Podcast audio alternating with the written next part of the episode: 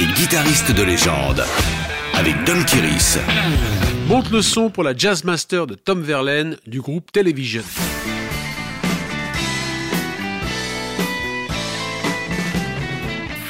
À la création de la Jazz Master, Fender n'imaginait pas en faire une arme de plus pour les rockers de tout poil. Elle était au contraire d'une fabrication raffinée s'adressant aux musiciens de jazz. Son ergonomie aux formes asymétriques était pensée pour jouer en position assise, avec un son clair, rond et chaleureux.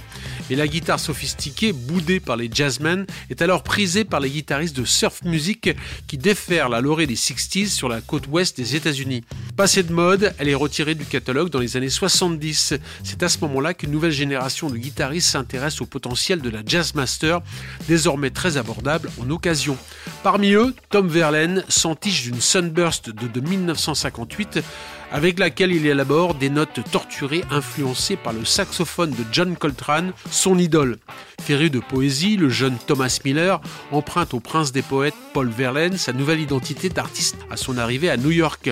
Il pose les bases d'une nouvelle approche free rock, poétique et urbaine, et dès sa création en 1975, son groupe Télévision se produit au CBGB's dans le quartier malfamé du Bowery.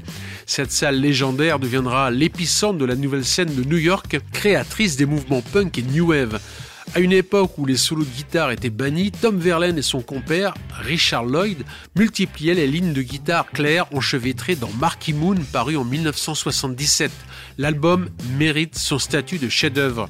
Enregistré sans aucun effet sur les guitares autres que les parties doublées par la Jazzmaster de Tom Verlaine, il reste un mystère de créativité dont l'influence rayonne depuis sur tout le rock alternatif. Retrouvez tous les épisodes de Guitare et guitaristes de légende en podcast sur wfm.fr.